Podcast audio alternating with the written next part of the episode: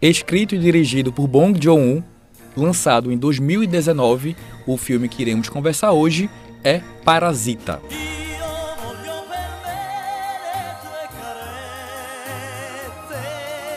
Para começar a nossa conversa, eu vou dar aqui o conceito de parasita de acordo com o dicionário online. É organismo que vive de e em outro organismo, dele obtendo alimento e não raro causando-lhe dano. Acho que a partir daqui já é possível ter uma ideia do que é, se trata mais ou menos o filme Parasita, não é, Renato? É um filme surpreendente. Eu considero o filme do ano. Ele ganhou Cannes, a Palma de Ouro, o principal prêmio do cinema mundial. E ele está muito cotado para ganhar o melhor filme estrangeiro no Oscar e concorrer também, talvez, a melhor filme. O que não seria nada de estranho.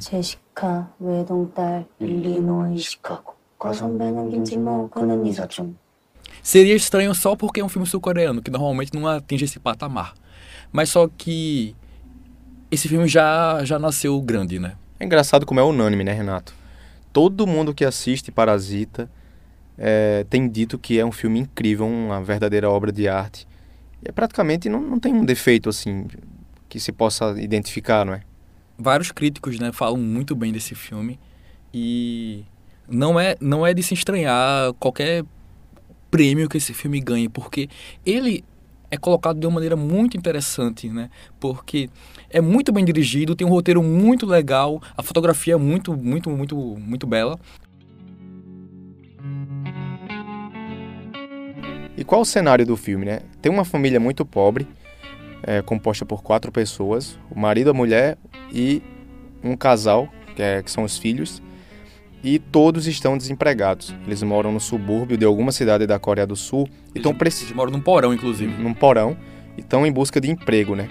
Por acaso, um amigo da família é, sugere para o filho, para o rapaz, que ele vá até a casa de uma família rica, que lá ele poderia obter o emprego de professor de, de, de inglês da filha. Que na verdade essa menina da família da família rica, ela tinha um caso com esse rapaz que sugeriu, né, esse emprego.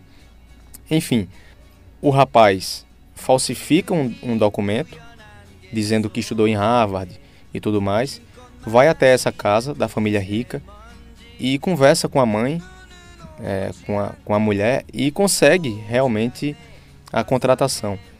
E logo nos primeiros dias ele percebe que tem demanda também para a disciplina de artes. E o que ele imagina? É, se minha família está toda desempregada, seria possível trazer a minha irmã também. E ele faz isso, ele traz a irmã dele para ser professora de artes, também fraudando documentos e fingindo que não é irmã. E a partir daí começa a, conexão com aquele termo né, que a gente que eu li aqui no início de parasita, né? Você se instalar no organismo e começar a obter ali e começar a sugar e explorar outro organismo que nesse caso seria a família rica, né, Renato? É uma infiltração de uma família pobre numa família muito rica. E é incrível como esses oito elementos, são oito pessoas, eles se juntam, né? E a partir daí a trama ela passa por diversas diversos mudanças, né? Tipo, tem certos momentos que a gente parece que está vendo uma comédia, que parece que está vendo um drama, depois vira um suspense, vira um terror, um gore, tem de tudo. É, é um filme que surpreende muito como ele perpassa por diversos gêneros cinematográficos. E às vezes é tudo isso ao mesmo tempo, Ao né? mesmo tempo. Ele tem um pouco de Hitchcockiano, né? É, o suspense lembra um pouco do suspense de Hitchcock, ele Esquema para Matar, é um filme que me lembrou um pouco. O filme já arrecadou até, até esse momento aproximadamente 107 milhões de dólares né, no mundo todo, ou seja, é um feito assim muito surpreendente. Ainda mais, como você falou, por ser um filme sul-coreano, que geralmente não tem essa, essa tradição é, cinematográfica, né, Renato? Lá tem ótimos diretores, mas só que não, não chega a ser nada comercial. Tem, a gente já conversou aqui sobre Kim Ki-duk, por exemplo, o filme Pietá, que ganhou Berlim. Então, realmente, o cinema sul-coreano é um bom cinema, eu considero um cinema maravilhoso, mas só que não tem um apelo comercial. Mas só que esse filme, ele está conseguindo é, ultrapassar essa, essa linha. Tem até alguns críticos que dizem que ele é um blockbuster. O que seria um blockbuster? É um filme comercial, né? É um filme feito para gerar dinheiro. Isso é muito comum em Hollywood. Então, não seria estranho ver que esse filme Parasita fosse regravado. Como também tem outro filme sul-coreano que já foi regravado lá, que foi Old Boy.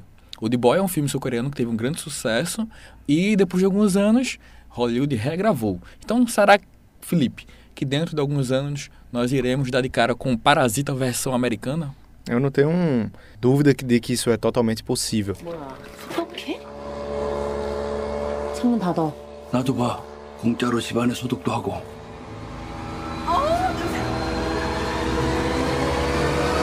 Principalmente porque o filme, como você falou, talvez, talvez não tenha nascido com a intenção de ser um grande sucesso comercial.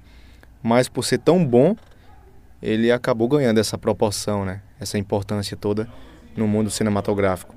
E principalmente por conta de, todos, de todas as problemáticas que o filme aborda, né? Como, por exemplo, a luta entre classes, ou pelo menos a, a discrepância que existe entre a parcela pobre da população e a parcela rica da população, né? Isso é um tema que está presente também.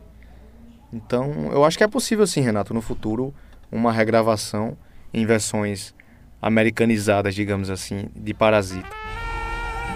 Quem é morreu? O próprio diretor falou em entrevista que esse é um filme sobre capitalismo. O dinheiro é um tema central nesse filme, né? Essa coisa da diferença entre ricos e pobres fica muito mais forte naquela cena, acho que você lembra, em que a, o, o pai da família rica, né, ele diz que todos os outros têm um cheiro característico. E é aí que ele começa a desconfiar que todos são da mesma família. O cheiro é um elemento importante nesse filme, né? É como se os pobres tivessem um cheiro característico que os ricos percebessem em comum entre eles. E é determinante para o filme, né? Essa questão do cheiro. É, parece é. um detalhe, mas isso vai provocar desdobramentos que são assim cruciais para a narrativa desse filme, né? E é um pouco sensitivo, né? Porque de vez em quando os personagens vão descrevendo esse cheiro e a gente consegue imaginar um pouco como esse cheiro deve ser. Isso dói muito em um personagem saber que o seu cheiro é um cheiro que não agrada aos outros. E ele descobre isso da maneira mais engraçada e também tensa possível, né, Renato? Nossa. Eu acho que a partir daí o filme começa a ficar muito tenso de verdade e o final é muito surpreendente e atendendo até os, aos apelos do diretor, a gente não, não vai se aprofundar muito aqui, até para não dar spoiler, né, para não estragar talvez a, a experiência de cada um que, que ainda pretende assistir esse filme. Esse é um filme que merece muito ser visto e merece ser visto da, da maneira de mente mais aberta possível. É, o próprio diretor falou em entrevista que gostaria que não os críticos, que não é o nosso caso, não falassem muito sobre o, o filme, não dessem muitos detalhes, porque é diferente para quem vai vê-lo assim sem saber muito detalhes, sabe? É, é uma experiência que você vai ficar realmente surpreendido. Então, resumindo aqui, Renato, para você, assim como muitas outras pessoas que têm comentado sobre esse filme, é a grande obra cinematográfica do ano? Eu creio que sim. Eu vi bons filmes esse ano, né, como Coringa, como Bacurau, como Era uma vez em Hollywood e tantos outros, mas esse filme, a forma como ele junta vários elementos, sabe? As atuações, tudo isso, a direção, o roteiro. A forma como te prende do início ao fim, né? Isso, é um filme que prende mesmo. Você, desde os primeiros minutos, quer saber o que vai acontecer.